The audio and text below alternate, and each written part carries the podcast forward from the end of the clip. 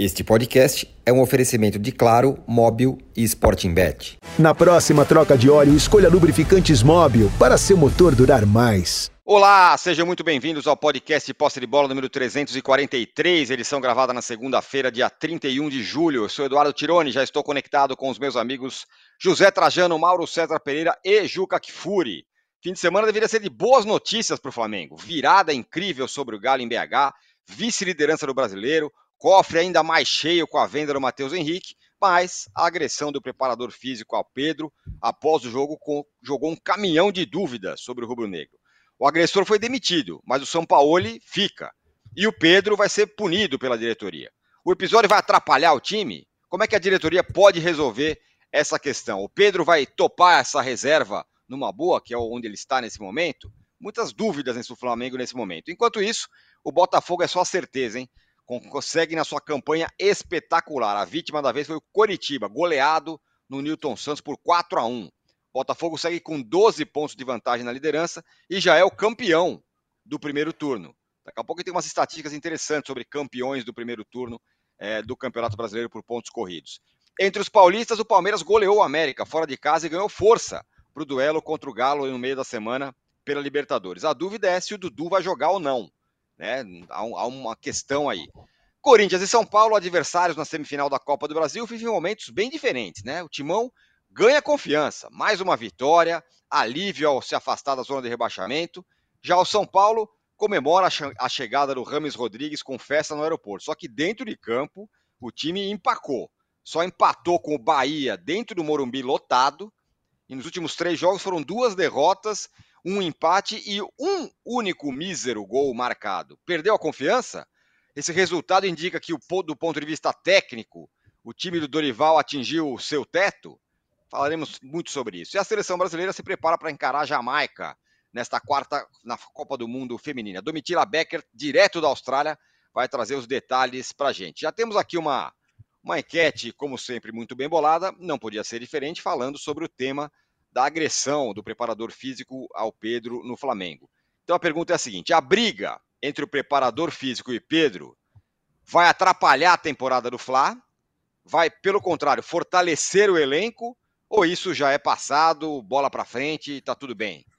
Dê aí os seus votos sobre essa questão do, da agressão do preparador físico é, do São Paulo ao Pedro. Ele já foi demitido, o São Paulo fica. Bom dia, boa tarde, boa noite a todos. Bom dia, boa tarde, boa noite, José Trajano. Bom dia, boa tarde, boa noite. É, eu trocaria só uma palavra aí na enquete. Hum. O, o, vai por pode. Na hum. primeira, você tem três alternativas, né? Você pergunta Sim. se vai atrapalhar, é depois, qual é a segunda? Vai fortalecer o elenco. Vai fortalecer, aí não é vai. Ou, ou já é passado. Vai. Eu, na primeira resposta, eu trocaria o vai por pode. Não sei. Certo.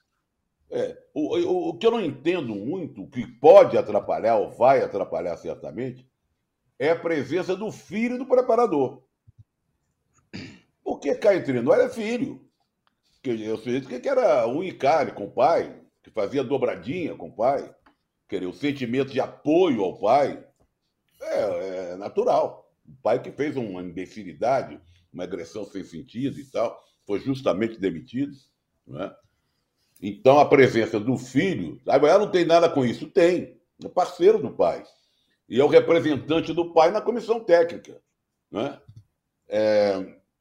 Agora, só uma coisa que eu queria colocar: não, não justifica agressão de medida absurda, é, todos, pode, todos xingamentos, observações e adjetivos ruins a gente pode colocar em cima do preparador físico, ex-preparador físico do Flamengo, da, um sujeito que era um em carne também com o São Paulo, que o acompanha há muitos anos e tal. E ele gosta de dar soco na cara, porque tem uma imagem dele numa briga lá que teve invasão em campo, ele no Olympique, ele agredindo, dando um murro na cara de um torcedor que invadiu o campo. É que o Pedro é, também não podia ter. Não, não, não justifica. Bom, é bom entender a coisa. Não justifica agressão, soco na cara, ou tapa na cara, ou sei lá o quê. Mas o Pedro também não pode se negar a fazer o aquecimento. Sabe? Aí acabou essa confusão toda. Mas o Pedro, eu acho justo, me, me, apesar de levar um soco na cara, ter sido agredido, é uma, uma, um acontecimento terrível. Pode balançar o coreto, sim. Pode, pode balançar o coreto interno, porque não, não é, um, é, é um fato meio incomum no futebol. Quando vem a. Pode, acontecer todo dia dentro de um clube, mas a gente não toma conhecimento. Mas ficou público. Teve queixa, teve. Foram à delegacia, queixa pela agressão, querer uma coisa. É Flamengo, gente. Não é o arranca-toco futebol clube que o pau pode comer no vestiário e ninguém fica sabendo. Não é? Mas o, o, o Pedro, justifica, é, não querendo fazer o aquecimento e falando de pressão psicológica, porque está na reserva, não é usado e tal, é um, também balança. Ele mostra também um inconformismo com a reserva que cria uma outra. Que não tivesse havido a, a agressão, talvez publicamente, que é, que é uma aberração, que mais uma vez não se justifica, merece mesmo e tem que ser demitido, não ficaríamos sabendo publicamente a insatisfação por escrito do Pedro em relação à reserva. Isso foi revelado naquele texto que ele divulgou, a assessoria dele divulgou. Então, respondendo a sua pergunta, eu não, eu não sei se vai, mas pode, na primeira resposta. Muito bem, daqui a pouco a gente vai dar aqui as nossas é, as parciais da nossa enquete que já está no ar, Juca. É, você pode responder a enquete e, e dizer se a, o, a, o, desfecho pode ter sido melhor para o Flamengo. Teve, a diretoria teve cabeça fria de demitir, mandar o cara embora, evidentemente, mas o São Paulo fica, pelo bom trabalho que vem fazendo. Acabou de ganhar do Galo, acabou de ganhar do Grêmio, está aí no encalço do, do Botafogo.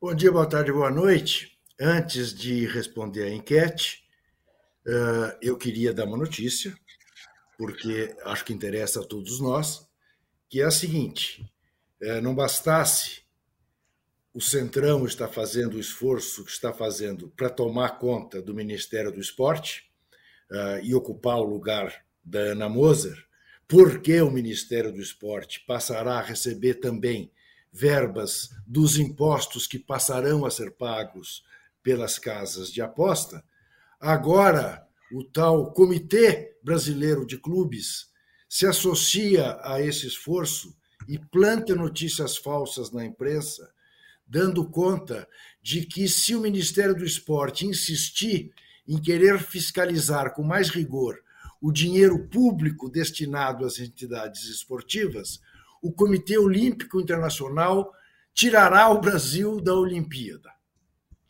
O que é uma falsidade do tamanho de um trem.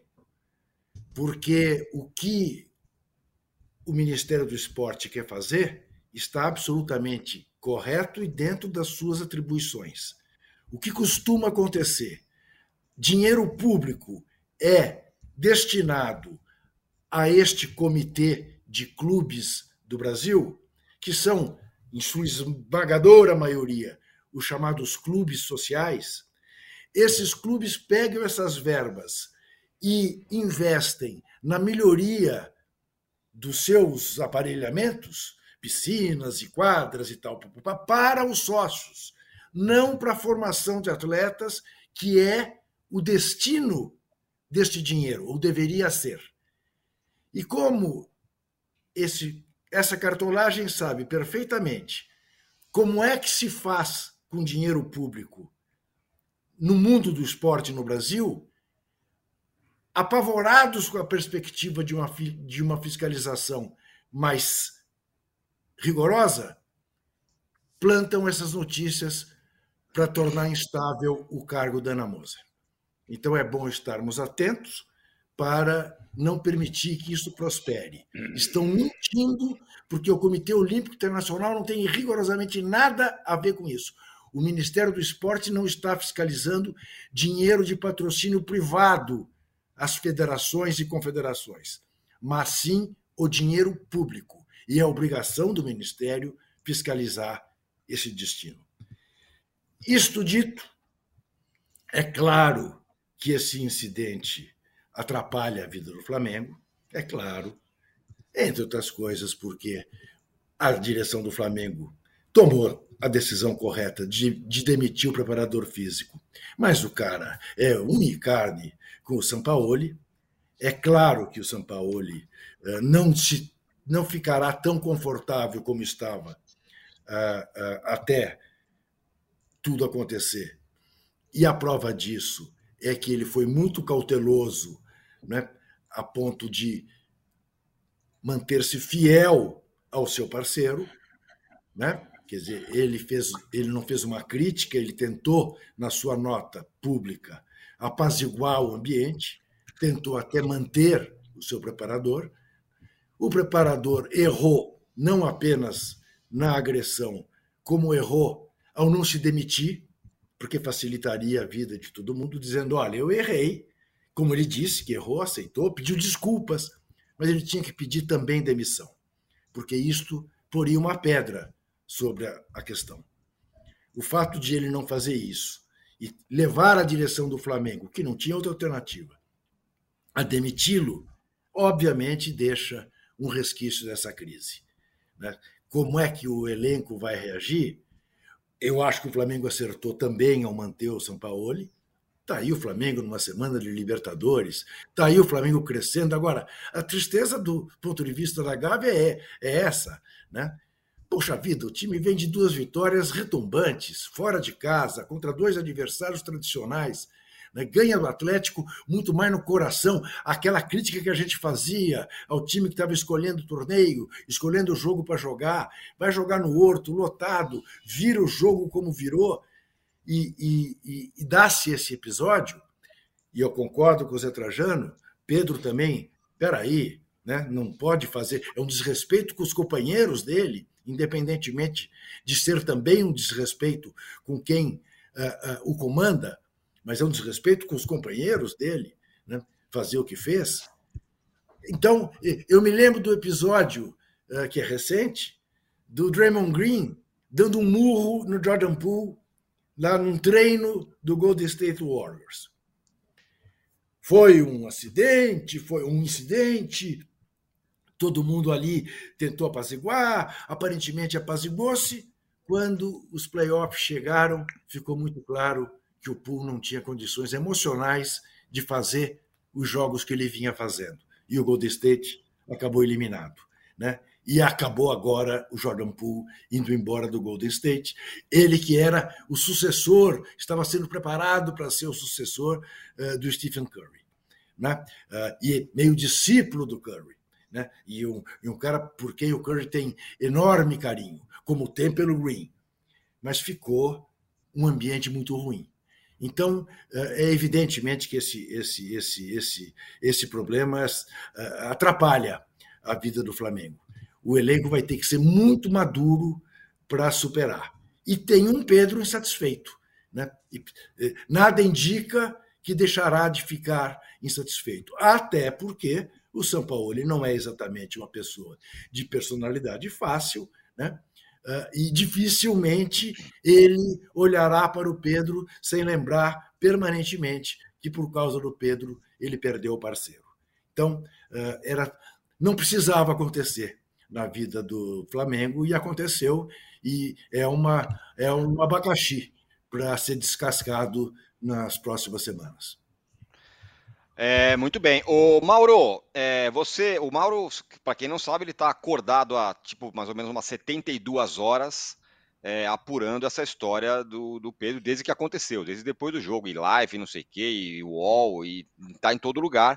Então, portanto, está muito bem informado. Deu a informação ontem que o São Paulo ia ficar. Tem a informação que chega agora há pouco que o Pedro vai ser punido. E isso tudo que vocês falaram. Você, informação Paulo, chega há pouco, não. Está no blog desde ontem. Tá no blog desde ontem. Tá no blog desde ontem à noite. Se liga, Muito, Pois é. Tá no blog adversário. Desde... Aí não tá dá, vou só? chamar o preparador para conversar com você. tá, tá, no blog desde ontem, uma hora, porque afinal, como eu falei, está acordado às 72 horas. E o Mauro tinha levantado também essa questão que vocês levantaram lá atrás. E o Pedro, porque agora o cara foi afastado, foi, foi embora lá, o Pablo Fernandes. Beleza, o cara, o agressor está fora do negócio. Mas tem uma insatisfação no, no, no negócio, no, na, na história aí, que é o Pedro. O que fazer com o Pedro? Foi multado o Pedro. Como é que vai ser daqui para frente, Mauro? O Pedro, ele nesse primeiro momento eles não vão fazer nada, é, entendendo que ainda é muito recente. Até acho que faz sentido. Afinal de contas, por mais que ele esteja errado, ele tomou um soco na cara, né? Então é uma situação muito constrangedora, uma exposição né, também muito complicada para uma pessoa que é uma pessoa pública, né, um jogador de futebol do Flamengo, da seleção brasileira, jogou Copa do Mundo. É, então, no primeiro momento, eles não vão fazer nada, mas mais adiante, não sei exatamente quando, né? É, eles vão conversar com o jogador e ele vai ser punido de alguma maneira, como o Gabigol foi punido recentemente, também aí foi multado por conta de uma atitude totalmente insubordinada, quis ir embora, lembra? É, quando foi substituído, que sentiu lá uma lesão, quis ir embora, até discutiu lá com o dirigente, com o Marcos Braz. Então deve acontecer algo parecido com ele. É, essa questão do Pedro, da insatisfação do Pedro, não é de hoje, né? É, temos que separar bem realmente, né? Porque as pessoas às vezes têm dificuldade de entender. É óbvio que o Pablo Fernandes que o agrediu está errado e que nesse episódio específico da agressão, o jogador ele é a vítima, ele foi socado pelo cidadão que foi embora do clube, não vai mais trabalhar no Flamengo. Mas ele também está muito errado. Né? Primeiro, pela atitude totalmente é, é, equivocada de não continuar fazendo aquecimento quando o jogo estava indefinido, em andamento, e havia uma troca a ser feita. Foram cinco substituições que dessa vez fez o São Paulo, e é muito, não é muito difícil entender por que o Pedro também não entrou. Vamos lá, no intervalo ele trocou duas, uma por lesão, Léo Pereira, outra por necessidade técnica e já era previsível. A Rascaeta entrou, saiu Everton, Everton Ribeiro, que fazia mais uma partida bem ruim. Bem, o que a Rascaeta fez em campo a gente viu, não preciso nem detalhar. No segundo tempo, houve um momento em que o Bruno Henrique perde um gol, já está pregado, entra o Cebolinha, e ao mesmo tempo entra o Luiz Araújo, porque do outro lado o Arana estava muito à vontade no segundo tempo, então ele tem que colocar alguém ali para tentar conter as subidas do lateral do Atlético. Era a única válvula de escape do Atlético, que cada vez mais cansava e não conseguia tanto ameaçar o Flamengo, mas o Arana vinha fazendo ali um, um, um papel na parte ofensiva que levava algum perigo. Restava uma troca, e essa troca acabou sendo o Felipe Luiz que no lance do gol do Paulinho já ficou claro que ele não consegue fazer partidas seguidas, né? a bola era dele, ele não consegue interceptar, depois também ter erro do, do Léo Pereira, etc. Mas o Felipe Luiz já sem condição nenhuma, e entra o Thiago Maia improvisado como lateral. Se o Léo Pereira não se machuca, possivelmente o Pedro poderia ter entrado no final. Talvez nem fosse no lugar do Gabigol, fosse para ter mais um atacante, tentar ganhar o jogo, porque o Atlético cansou e o Flamengo estava em cima do Atlético com a bola e apertando o Atlético até que o gol saiu. Poderia ter entrado. A insatisfação dele por não jogar é compreensível, mas não se resolve isso é, se recusando a trabalhar, se recusando a fazer o aquecimento. Né?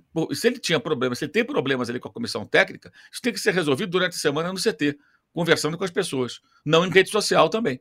Né?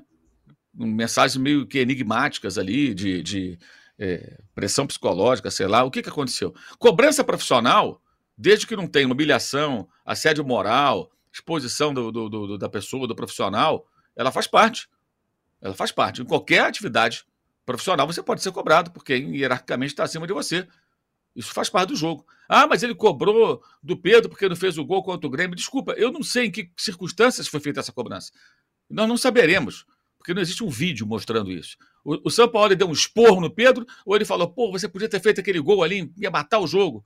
Ah, mas ele não cobrou o Gabigol. Sei lá se ele cobrou o Gabigol. Será que ele não cobrou o Gabigol porque perdeu o pênalti e ter perdido muitos gols e não chuta com o pé direito? Eu não, eu não passo o dia grudado no Gabigol no São Paulo para saber o que eles conversam. Né? Se ele cobrou um não cobrou o outro, podemos até discutir. Poxa, cobra um e não cobra o outro. Mas, gente, estamos falando de adultos, jogadores profissionais, muito bem pagos.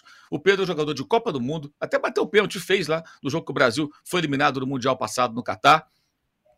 Esse tipo de, de, de, de reação me parece muito imatura. Então Pedro também está errado, é evidente que ele está errado. Né? Só que o seu erro foi ofuscado, foi soterrado pelo erro muito mais grave cometido pelo preparador físico. Né? E muita gente falando de ah, demitir justa causa e tal. É, talvez nem seja justa causa, primeiro porque eu não sei nem se se aplica, porque ele faz parte da equipe do Sampaoli, não sei qual é o modelo de contratação dele, se é SLT, se é outra coisa, né? Se ele é, é, ele é contratado do São Paulo, do Flamengo, esses detalhes, sinceramente, não sei. É o RH lá do Flamengo, o pessoal que vai receber. O que eu soube ontem que deve ser uma composição mais amena para ele sair, seguir, saiu, seguir o caminho dele, sair e acabou. E ontem houve um convencimento do São Paulo. Por que convencimento? Porque o São Paulo poderia querer ir embora. Não que ele achasse o Flamengo errado por demitir o profissional, mas por talvez não se sentir à vontade para continuar depois de levar para o clube alguém que protagonizou é, é, o que protagonizou o Pablo Fernandes. Então ele poderia querer ir embora. No primeiro momento, a gente percebeu ali por aquela nota infeliz do técnico no Instagram que ele tenta contemporizar, até se equivoca quando coloca os dois praticamente no mesmo patamar, ajudar o Pedro e o Pablo. Não, peraí. O cara que deu a porrada está errado. Não dá para colocar os dois iguais ali. Ali é diferente. Então ali ele foi mal, tentou, ficou no muro, tentou consertar o que não tinha reparo. E à noite, quando houve a última conversa, ele teve contatos com os dirigentes durante o dia. À noite, uma conversa pessoalmente, estava é, é, lá o Marcos Braz, estava o Bruno Spindel, mais um integrante do Conselho de Futebol, lá que é o Diogo Lemos. De cara, o que foi dito para ele foi: olha, o Pablo Fernandes já está fora, você já sabe, e não há a menor possibilidade de a gente voltar atrás. A conversa começou por aí. Então, e aí? Você vai continuar? E foram conversando, e ele entendeu que era melhor continuar, até porque ele vê é, essa temporada como uma grande oportunidade de ganhar títulos importantes, pelo, pelo elenco que ele tem, pelo momento do time, inclusive. Agora, hoje, eles, ele vai dar o treino, né? No, no, no CT, conforme estava programado, normalmente. Obviamente, vai conversar com os jogadores, isso vai ter que acontecer lá entre eles. E é possível, provável até que hoje, durante o dia, ou seja feito um pronunciamento ou algum comunicado, alguma nota, isso eles vão decidir ainda, a gente vai ficar sabendo durante o dia é, para um posicionamento oficial do clube. Muita gente cobrou uma decisão imediata. Eu entendo que a decisão imediata não poderia ser tomada por conta de questões legais, inclusive. A gente já viu, por exemplo, Felipe Melo ser afastado do Palmeiras e ser reintegrado para treinar. Então, hoje, os clubes têm que ter um certo cuidado, porque envolve questões trabalhistas, envolve os direitos ali do profissional, mesmo num caso como esse, e ainda mais num sábado de madrugada, indo para o domingo, é, é, realmente tomar uma decisão dessa depois, isso trazer consequências, acho que eles agiram da forma correta. Poderiam, talvez, acelerar um pouco o processo, esperaram até a noite, só conseguiram resolver à noite, mas levou menos de 24 horas, conseguiram contornar, agora começa uma nova fase. Vão contratar um novo profissional, essa contratação não é do Flamengo, é feita pelo São Paulo, é um profissional da equipe dele, para as pessoas entenderem. O São Paulo chega com uma equipe, como o Jorge Jesus chegou com uma equipe, como Abel Ferreira tem uma equipe no Palmeiras, ou seja, o cara chega com a turma dele. E o agressor do Pedro, Pablo Fernandes, ele era da equipe do São Paulo. Então o São Paulo vai trazer um outro profissional. E a priori o filho dele continua, o Marcos Fernandes, que é filho do, do demitido Pablo Fernandes. Esse é o cenário. Agora daqui para frente, vamos ver como é que vai ser. Agora o Pedro pode ficar tranquilo que domingo contra o Cuiabá ele deve jogar porque o, o Gabigol está suspenso pelo cartão amarelo. Já quinta-feira, na Libertadores contra o Olímpia, é provável que ele fique no banco. E se ele quiser ir embora, ele tem que encontrar uma proposta. Agora, sabe o que eu acho curioso? O Pedro fez quatro jogos na Fiorentina, ele era, ele era reserva do Vlahovic. Eu olho que o Vlahovic, naquela época, não era sombra do que se tornou na Fiorentina, a ponto de ser comprado pela Juventus por 70 milhões de euros. O Vlahovic fazia poucos gols, ainda estava se adaptando, muito novinho também, os dois bem jovens, né? E o Pedro era reserva. Ficou quatro jogos lá, não jogou. Não jogou banco. E aí o Flamengo falou e o resgatou emprestado depois o contratou. Ele, quando chegou ao Flamengo, gente, ele sabia que já havia uma dupla chamada Bruno Henrique e Gabigol, que o Flamengo já era o campeão da Libertadores do Brasileiro com, tempo, com pontuação recorde. Então ele sabia que haveria uma disputa feroz. E no ano passado, muita gente elogiava o Dorival Júnior. Ah, ele conseguiu colocar o Pedro Gabigol. Óbvio, né, gente? A gente falava aqui. O Bruno Henrique estava machucado. E o Bruno Henrique voltou. Com a volta do Bruno Henrique, aumentou tremendamente a concorrência. E o espaço dele diminuiu. O do Cebolinha também diminuiu. Reparem que ele tem entrado menos, porque o Bruno faz justamente o lado esquerdo. Então, cabe a ele o quê? Ele treinar para voltar a ter oportunidades. E as questões de relacionamento, ele tem que resolver lá dentro, não é? Se, se na, na rede social, numa mensagem que, que deixa ali várias interrogações e que imagino deve ser tema dessa conversa quando ela acontecer. Agora é importante também pontuar isso. O jogador foi vítima da agressão, mas ele agiu de forma muito equivocada, errado, muito errado, quando se recusou a dar sequência ao aquecimento, quando o jogo sequer estava definido e ele poderia ser chamado a entrar em campo a qualquer momento. É, é essa, essa é, a, é a segundo é a segunda parte dessa crise que o Trajano também levantou ali. E, e o Pedro, tá certo, tá errado? O que, que vai ser do Pedro a partir de agora? Será que ele vai ficar numa boa na reserva? Ó, oh, quer saber como tá a nossa enquete, Trajano? O Juca tá pedindo aí o like, olha ó. Aê, Juca, boa. Aliás, por favor, hein, porque estamos com uma audiência brutal. Se a gente não tiver 3 mil likes hoje, é, vai ser decepcionante pra gente. Então vamos chegar a 3 mil likes. Aperte aí o like. Quando você votar na enquete, também dê um like. Como você acha que está a nossa enquete, Trajano? Repita para mim, por favor. Não, primeiro eu queria dizer o seguinte, ô âncora, você Diga. voltou a ficar muito modesto. Ah. Tem mais de 4 mil respostas na enquete. Isso mesmo. Então, então uh, querer 3 mil likes é muito pouco. 5 então, mil likes é o mil. objetivo. 5. 5 mil likes é o objetivo. Boa, boa. Vou repetir aqui, Trajano. A briga entre o preparador físico e Pedro vai atrapalhar a, a temporada do Fla, vai fortalecer o elenco ou já está no passado? Está ganhando a primeira. que eu pedi para trocar o verbo, né? Verdade. Vai por pode. Né? Isso mesmo. E você acertou na mosca. Vai atrapalhar a temporada do Fla, 52%. Vai fortalecer o elenco, 24%. Já está no passado, 24%. O É, Carlos Gabriel aqui.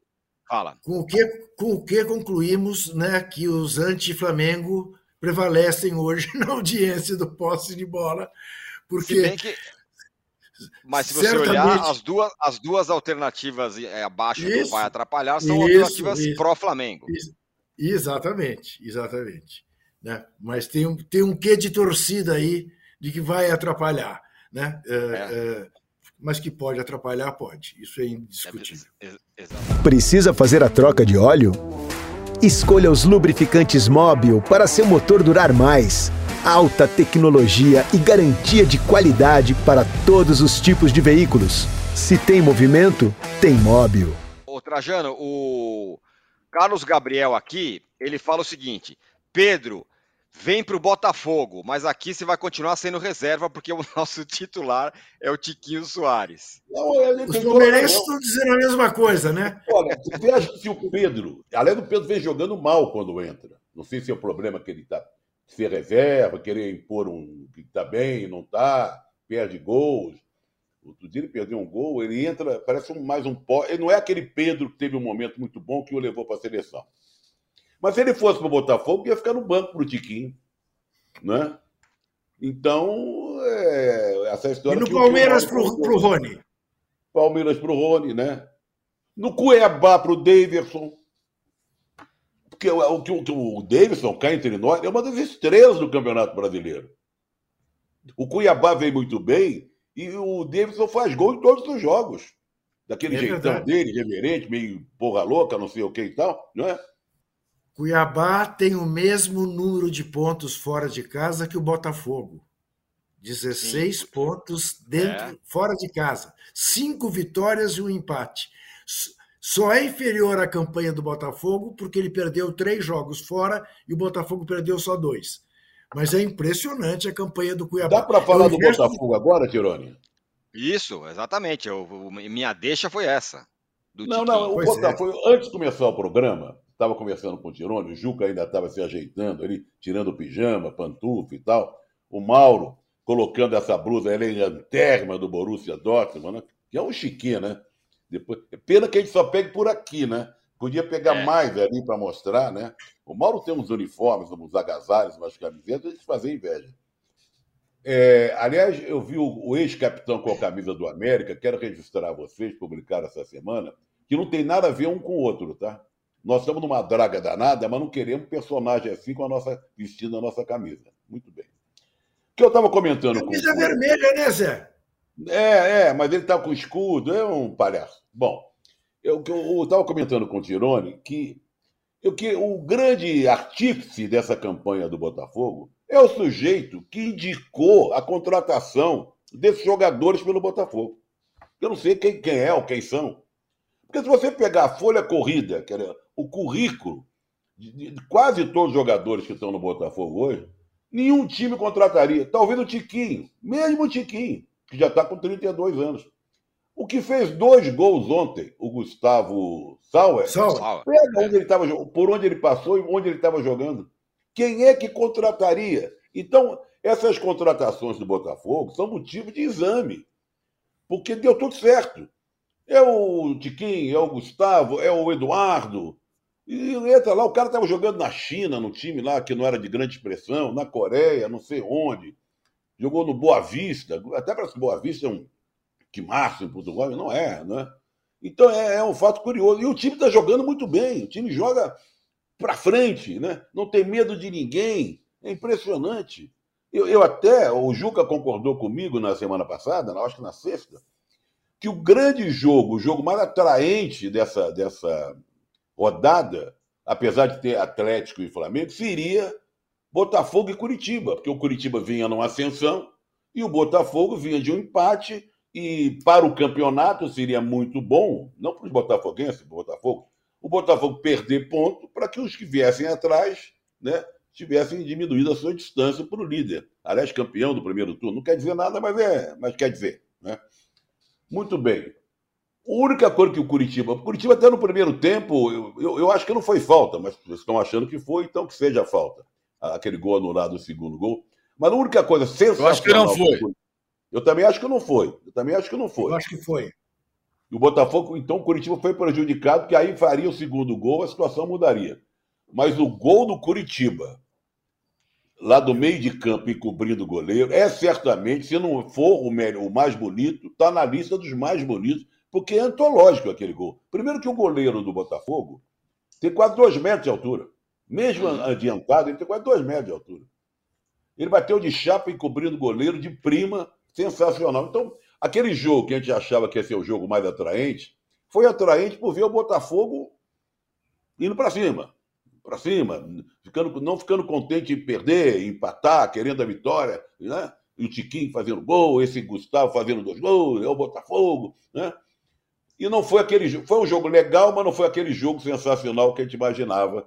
Foi um jogo que eu e o Juca, inclusive, defendimos até. Não, esse, o Juca até escreveu no blog dele. O jogo é esse mas serviu para o Botafogo manter liderança, ser campeão do primeiro turno e ver também essa, esse prejuízo que o Curitiba teve com o gol mal anulado e esse gol que vai entrar para a história do Campeonato Brasileiro. Então, portanto, então... salve Botafogo e o Curitiba não conseguiu, então, sair da zona do rebaixamento, que merecia sair, pelo que, porque mesmo tomando de 4 a 1 não é um mau time, vem jogando direitinho. Então, Ó, deixa, eu, deixa, eu dar um, eu... deixa eu dar um dado aqui rapidinho, Não. Juca, para você, hum. para vocês todos. É... Nos pontos corridos no Brasil, cinco vezes o campeão do turno não foi campeão no final da competição. Apenas cinco vezes. Nós já temos aí desde 2002, 2003 até agora muito mais do que sim. Tem quantos? Nem faz, façam a conta aí. São 20. 20 então, em cinco um quarto deles, o campeão do turno não foi campeão é, no final, ou seja, apenas um quarto. E o Botafogo já é o campeão do primeiro turno, Juca. Então, o Botafogo é espetacular. Uh, porque ontem, três minutos, gol, num lance que se não sai o gol, o VAR chamaria porque houve um pênalti. Uh, eu olhei e falei, bom, hoje, pobre do Curitiba terá sua ascensão cortada por uma goleada no Newton Santos. E aí acontece esse gol, que para mim, fora de qualquer dúvida, é o gol mais bonito do Campeonato Brasileiro até aqui. Né? É um golaço, porque a maneira como ele bate na bola de primeira, diante da intermediária, encobrindo um baita goleiro como é o Lucas Perry, foi uma coisa assim.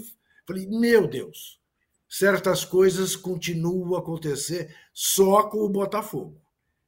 E aí o Botafogo se impõe e ganha o jogo. A meu ver, houve falta uh, no Tietê e o gol foi bem anulado. Uh, o Botafogo faz 4 a 1 eu acho até que pesou no placar. Curitiba não merecia uma goleada. Curitiba está, evidentemente, uh, se reagrupando para eventualmente fugir da zona do rebaixamento. A diferença de comportamento do time do Zago para agora é brutal. Mas o Botafogo é aquilo que o Zé Trajano disse. Quer dizer, aí de repente o Gustavo Sauer faz a partida que fez. O Tiquinho vem fazendo. O Eduardo é o Arrascaeta do Botafogo, é o Renato Augusto do Botafogo, é o Rafael Veiga do Botafogo o Botafogo está de uma solidez impressionante. Nove jogos no Newton Santos, nove vitórias no Newton Santos. Ainda faz a campanha que faz fora de casa. Acho, não acho o campeonato liquidado, porque tem muito jogo pela frente. Mas, olha, vai ser surpreendente, mas muito surpreendente, se o Botafogo não for o campeão brasileiro de 2023. E saúdo a torcida botafoguense, enfim, comparecendo em peso, maior participação uh, nesta temporada, mais de 43 mil torcedores ontem no Newton Santos. Está de parabéns. O Botafogo é o líder com absoluta justiça e não é apenas o líder nos resultados é o líder também no desempenho. Dá gosto ver jogar esse time do Botafogo.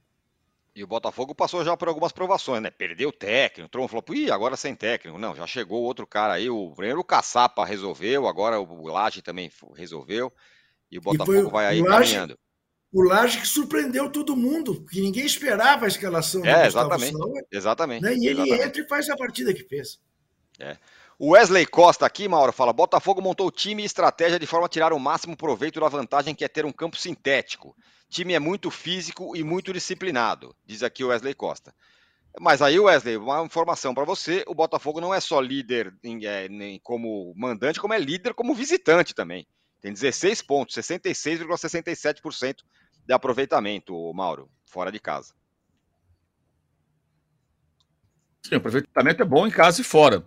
Mas o Botafogo faz um jogo muito adequado ali para o seu campo, né? O campo sintético do Botafogo é um jogo de muita, muita velocidade, muita conexão rápida com o ataque. O time foi preparado para jogar assim. Isso é trabalho do Luiz Castro, que agora tem a sequência.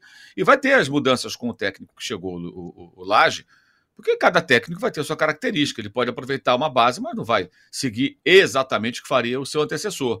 Ontem, por exemplo, o Sauer foi vaiado por parte da torcida antes do jogo, que não queria a sua presença.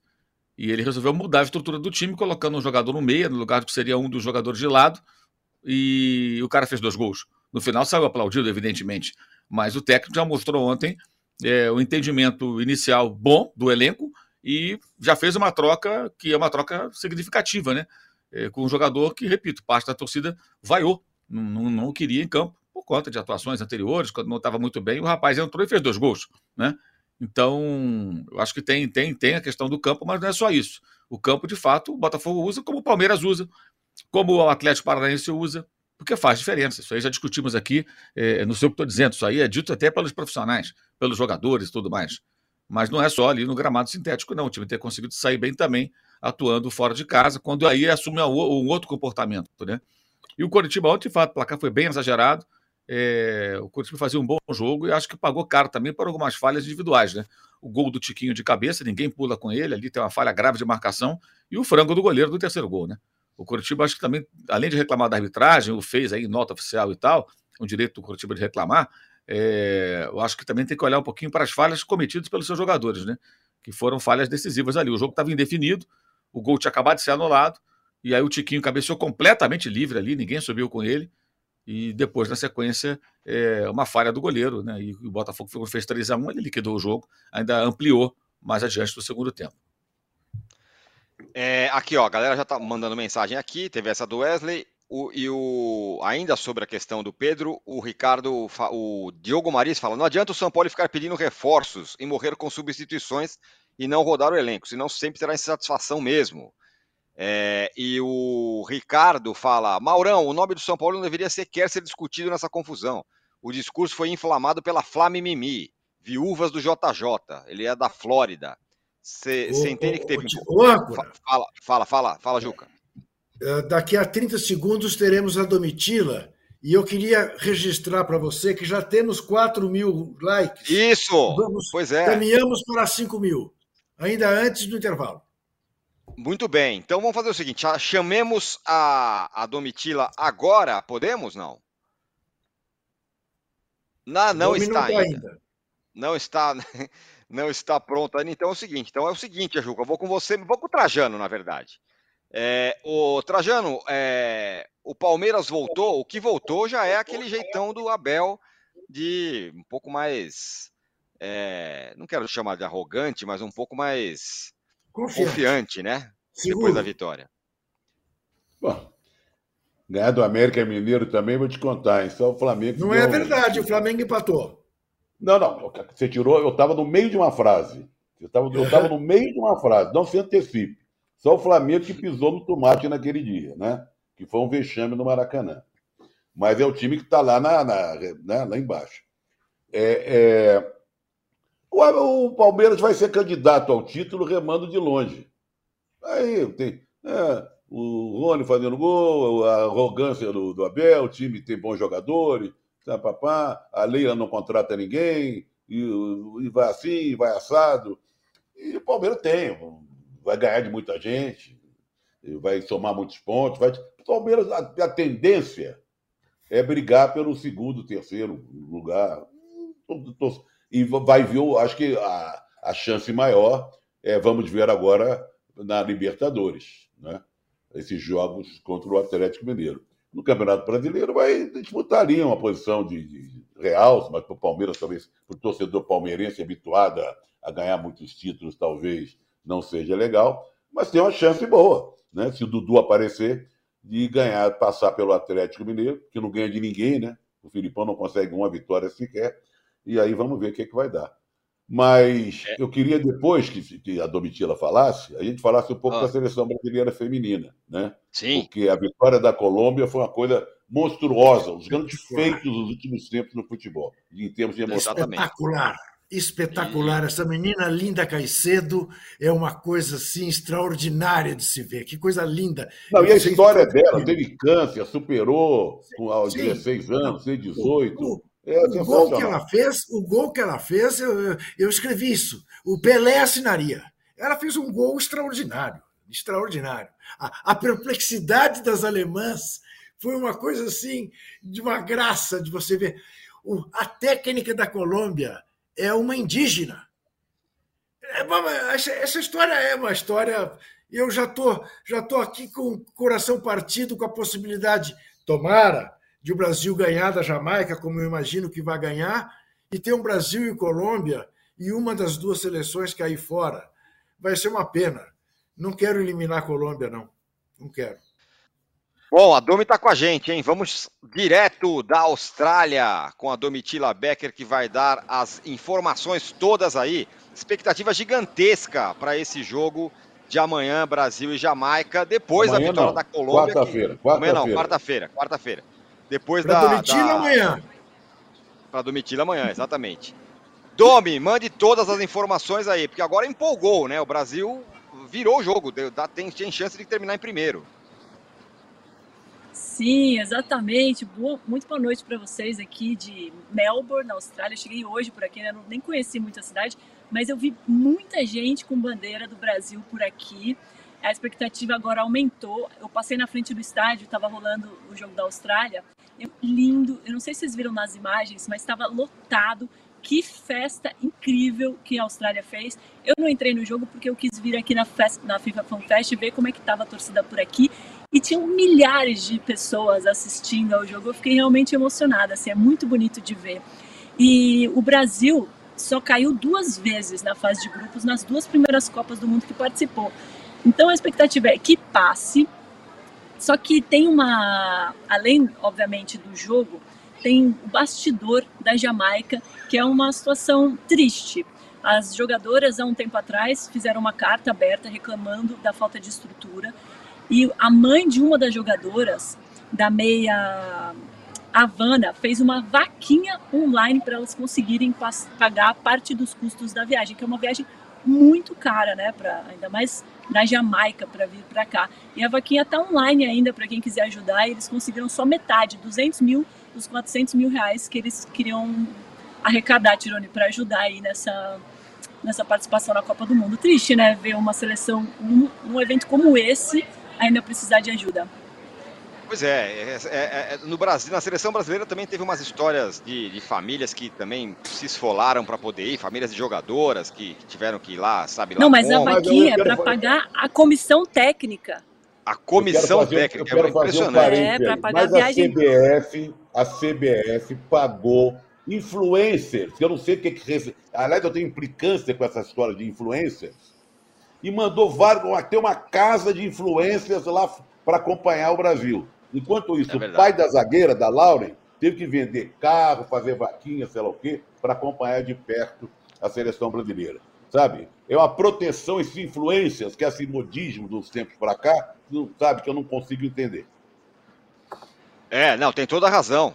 É isso mesmo, é, é esse, esse ponto que eu estava que, eu tava relacionando e a, e a, e a Domitila falou uma coisa mais bizarra ainda, né? Para pagar para a comissão técnica da Jamaica que vai entrar nesse jogo contra o Brasil. O Brasil entra como favorito, né, Domi? E, a, e aí acho que, imagino que o moral do time, o astral, mudou bastante com essa possibilidade de terminar em primeiro do Brasil. Com certeza. E o que a gente, eu senti pelo menos, né, todo mundo que eu conversei aqui, as análises que a gente fez do jogo, que o pessoal do Joga Juntos também fez aí no UOL, é que o, o Brasil entrou muito nervoso contra a França por ser a França. E eu espero também, eu imagino que a Jamaica também vai entrar com essa pressão, né? Tá jogando, jogar contra o Brasil não é fácil. Mas, é, cara, não é. terminar, eu não estou entendendo se vai terminar em primeiro. A França precisa perder do Panamá, pô. Não é, não é fácil. Não, Brasil... não depende do Brasil ficar ah. em primeiro. A vitória não ah, deixa o Brasil em primeiro. Ah, isso, sim, é mas, mas, mas, ele, mas ele tem a mais possibilidades não deixa agora. o Brasil né? em primeiro. É. E o empate tira o Brasil da Copa. Quem fica em primeiro. É, é não, se empatar. Não, não, a, quest a questão é que o Brasil, na verdade, é a possibilidade do, do. Oi, desculpa, pode falar, Dami. Desculpa. Mas se o Panamá vencer a França, o mundo caiu de vez, né? O mundo caiu de vez. Sim, é, é o Tirone fez uma pequena confusão, Domi, que é a isso seguinte: mesmo, ele está falando da perspectiva de não enfrentar a Alemanha, que Exatamente, seria o que é estava é posto. É. E sim, essa foi a confusão que ele fez. A Colômbia, isso. que é um adversário que o Brasil já enfrentou diversas vezes e ganhou. Embora a última vez que tenha jogado tenha vencido no final do jogo por um gol de diferença. Esse time da Sim, Colômbia. Essa foi a confusão que eu fiz. Isso. É a confusão que eu fiz, me desculpa. Diga lá, Domi, complete o seu boletim aí direto de Melbourne. É, esse jogo da Austrália que acabou de acabar foi muito emocionante, né? Porque a Austrália jogou contra o Canadá, que é atual campeão olímpico, e conseguiu fazer 4 a 0 com um gol anulado ainda. A galera foi a loucura aqui. E aí passou em primeiro, com a Nigéria passando em segundo, empatando com a Irlanda em 0 a 0 e conquistando a vaga para as oitavas de final pela segunda Copa seguida. Antes desse jogo, o Japão fez 4 a 0 na Espanha, tá com 100% de aproveitamento e deu uma aula de contra-ataque. As japonesas tiveram só 23% de posse de bola e meteram 4 a 0. Agora o Japão vai enfrentar a Noruega e a Espanha desse grupo passou, a Suíça passou para enfrentar a Espanha. E aí tem Muito maracutaia bem. no meio. Aí tem maracutaia no meio. A Espanha botou o time reserva para pegar a Suíça, que é mais fraca que a Noruega. Vamos entender o resultado. Rapaz, é, teve isso? Meu Deus. É claro. A Noruega é um time forte, a Suíça é um time fraco. A, Sue... a Espanha já classificada, botou o time reserva podendo perder e perder feio do Japão para pegar um adversário mais fraco, na, que é a Suíça, na outra, nas oitavas. Vamos entender essa Muito goleada. Bem. E aí já pensou, toma um, um rola da Suíça? Ah, é, a bola pune, hein? A bola pune, a bola pune. A bola pune.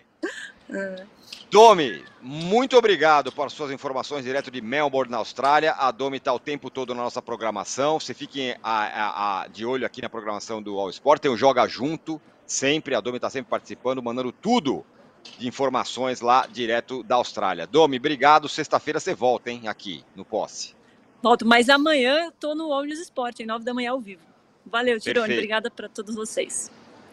Valeu, Domitila Becker, direto de Melbourne, na Austrália, dando as informações sobre a seleção brasileira feminina. Eu peço desculpa mais uma vez que eu confundi. É a possibilidade do Brasil em não encarar a Alemanha na segunda fase. Por isso é isso que está animando. Por isso que eu intervi é, tentar fez bem. Um né? Fez, muito, fez muito bem. É, ô, Juca, a gente já Sim. pode falar que o Corinthians é, está se tornando favorito nesse confronto com o São Paulo ou ainda não? Porque não perde de mais não. ninguém, ganha de não. todo mundo agora, são seis jogos sem derrota. O São Sim. Paulo, ao contrário, não ganha de ninguém, empata até com o Bahia no Morumbi lotado.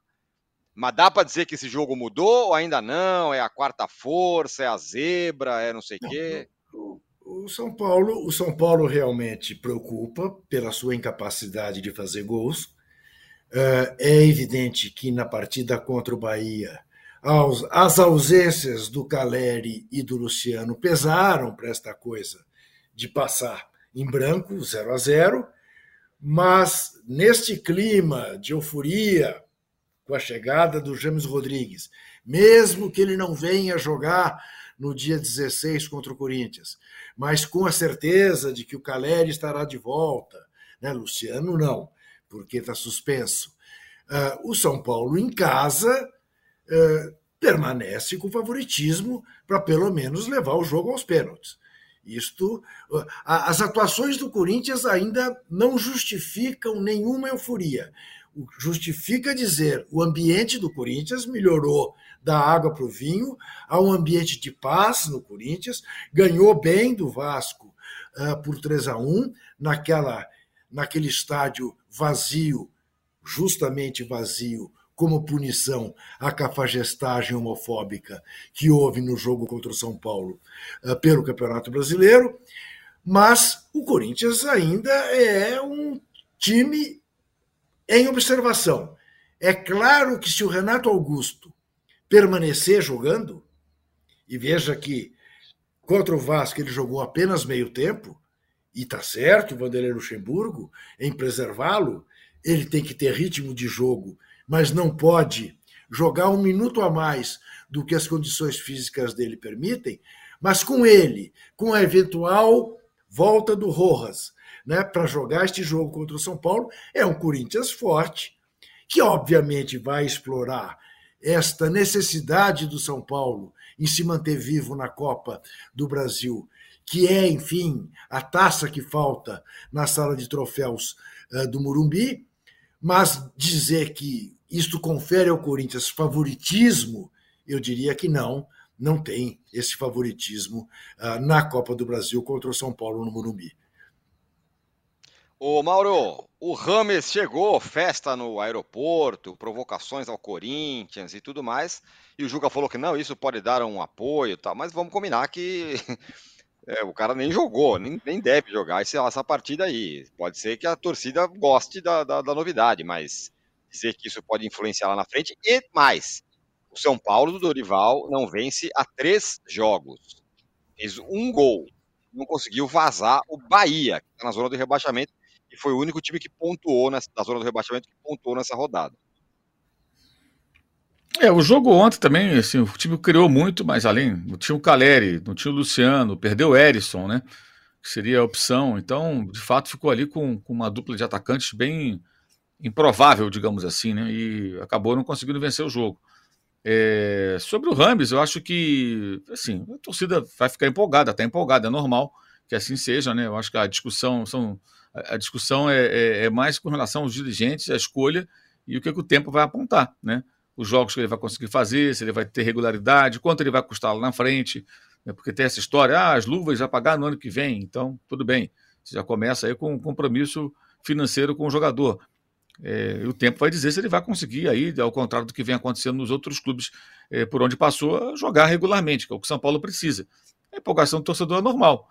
E, como eu já falei antes, é, o que vai acontecer com o Ramos? Alguns grandes jogos, é, algumas partidas que ele vai decidir, né, com um passe, com um gol, com uma cobrança de falta, uma bola parada, um grande lançamento, que ele tem recurso demais para isso tudo, com grandes atuações. E se for igual aquilo que aconteceu nos clubes por onde passou recentemente, períodos de, de ausência. Uma espécie de um Renato Augusto do São Paulo. O Renato Augusto é exatamente isso, né? Ele, ele fica sumido, aí volta, joga, aí vai muito bem, como foi na semana passada, depois fica fora de novo, porque tem problemas, infelizmente, aí sérios de lesão já há muito tempo. E o Rames, embora mais novo que o Renato, ele também tem esse, esse perfil. Mas a empolgação do torcedor é normal. Se ele tivesse em campo ontem, talvez fosse 1x0 o gol do Rames, ou 1x0 com o passe do Rames. Seria nada surpreendente ele vai resolver algumas partidas para o São Paulo. A grande questão é a relação custo-benefício e a situação financeira do clube. Se o São Paulo tem condições, de fato, de fazer o investimento que está fazendo, que a gente não sabe exatamente qual é o tamanho desse investimento, né? É porque, ah, não, ele vai ganhar, não vai ganhar mais que o Caleri, digamos. Tudo bem, mas tem luvas, tem outras coisas. Quanto custa no final?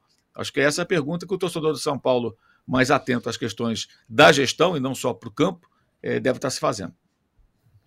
Ô, Trajano, duas coisas. Se ele for como o Renato Augusto, não está mal. São Paulo não tem ninguém nem perto do Renato Augusto hoje. E a segunda coisa que eu queria falar sobre o Rames ainda é que se esses últimos jogos do São Paulo também não ficou claro que jogador diferente faz falta. Foi o que faz, fez falta para o São Paulo nos últimos tempos. E o Rames pode ser esse cara, talvez. Bom, diferente por diferente tem o Pato, né? Vai ser diferente assim lá. É, é. Na Lagoa, né? Vai ser diferente assim na Lagoa. É, é, curiosamente, o saguão de aeroporto é o céu e o inferno do futebol, né? Ele chega é o sujeito, Ramos Rodrigues, chegou o Pelé, aquela coisa toda. Time perde não sei de onde, chega para o aeroporto. Querem bater no técnico, no preparador físico, no jogador, na comissão técnica, não sei o quê. Saguão de aeroporto é o céu e o inferno do futebol. Olha, eu, se fosse torcedor São Paulo, eu vou tomar pelo meu filho, está empolgado, mas tem desconfiança. Tem que estar tá com o pé atrás, né? por causa desse número de partidas que ele não faz. Foi assim no Olympiacos, foi assim próprio Everton, né? É... Porque todo mundo fica.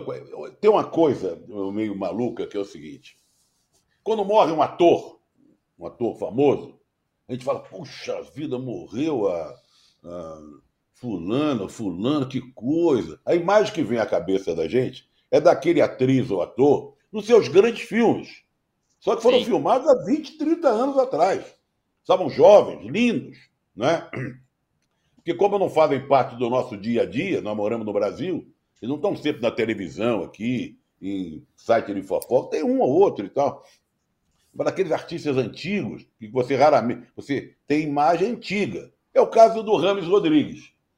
O torcedor, de modo geral, brasileiro, e agora o caso do torcedor de São Paulo, tem a imagem do Rames Rodrigues da Copa do Mundo aqui no Brasil, do golaço que ele fez, das grandes atuações que ele fez na seleção da Colômbia, que o levaram ao patamar de jogar na Europa e tal, Real Madrid, essa coisa toda.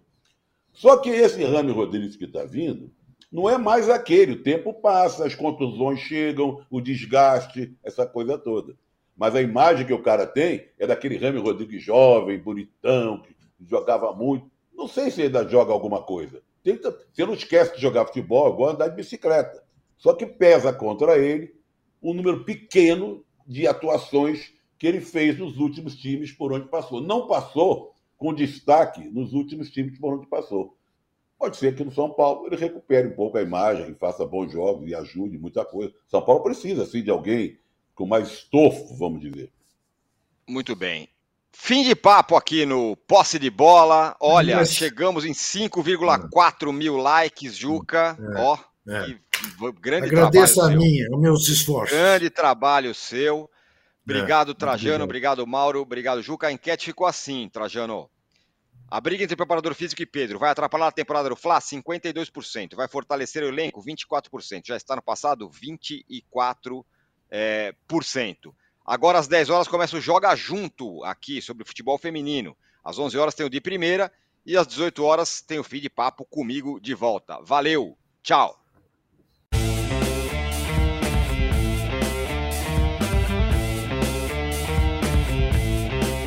Posse de Bola tem pauta de edição de Arnaldo Ribeiro e Eduardo Tironi. Produção e coordenação de Rubens Lisboa. A distribuição é do Rafael Bellatini. Editor do All Sport é o Thiago Biasoli Moller.